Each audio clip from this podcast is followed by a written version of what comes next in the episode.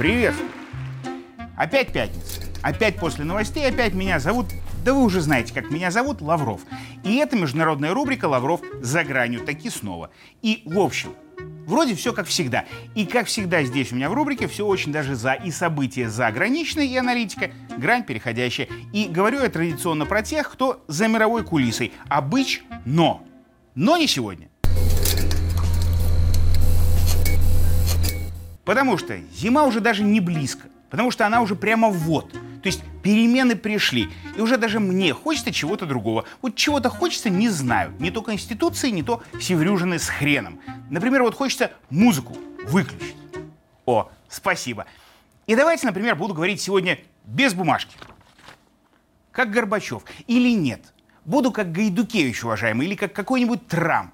Буду врываться энергично в любую студию, едва-едва слушать ведущего, а потом буду прерывать его своей искрометной фразой, завязывать спор, пока другие молчат в оцепенении, выигрывать его, потому что никто даже и не спорил, и уходить, высоко подняв голову, на другое ток-шоу. То есть сформулировал. Свободы слова я хочу.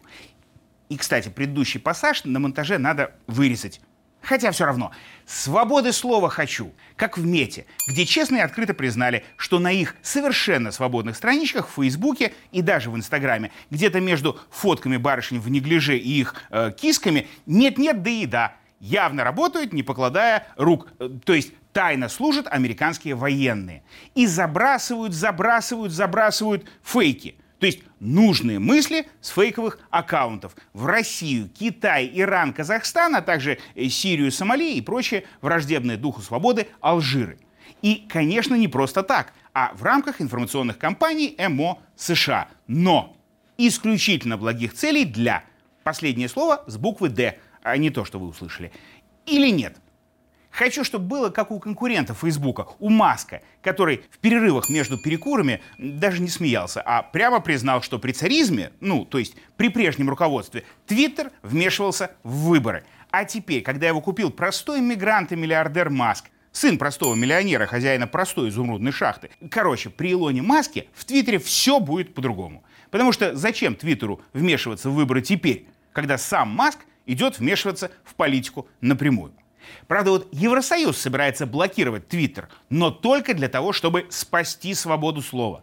Потому что разблокировкой аккаунтов Маск обещал дать слово всем. А это же явная угроза свободе правильной. Поэтому не хочу, как в Твиттере, хочу свободу слова, как в Евросоюзе. Там Урсула фон дер, как ее там, захотела, сказала про 100 тысяч потерь Украины, захотела, тут же вырезали этот кусок из ее слов – вот это свобода по-европейски. И свободный слушатель Урсулы сидит теперь и думает, это была его ошибка, ее маразм или все же их информационная операция. Потому что кто бы эту Урсулу услышал? А теперь все услышали то, что из нее что-то вырезали, и даже узнали, что именно вырезали.